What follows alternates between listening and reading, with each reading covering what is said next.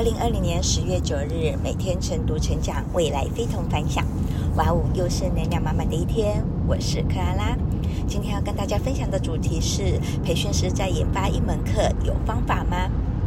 有没有见过一种培训师，他说自己的课程有一些心法的内容，只可以意会，不可言传。在技巧的教学啊，不是参禅悟道。所谓的心法，其实是培训师自己还没有把这一块的内容参透。一个真正的技能类课程，其实有必备的四个要素，分别是示范、练习、反馈和辅导。那么有没有方法可以具体落地呢？和你分享一个非常好用的模型：确定主题、罗列信息、分类、筛选和提炼框架。我们可以从这四个步骤来形成一个课程的金字塔结构图。透过结论先行、上下对应、逻辑递进及归类分组的技巧，再往下延伸。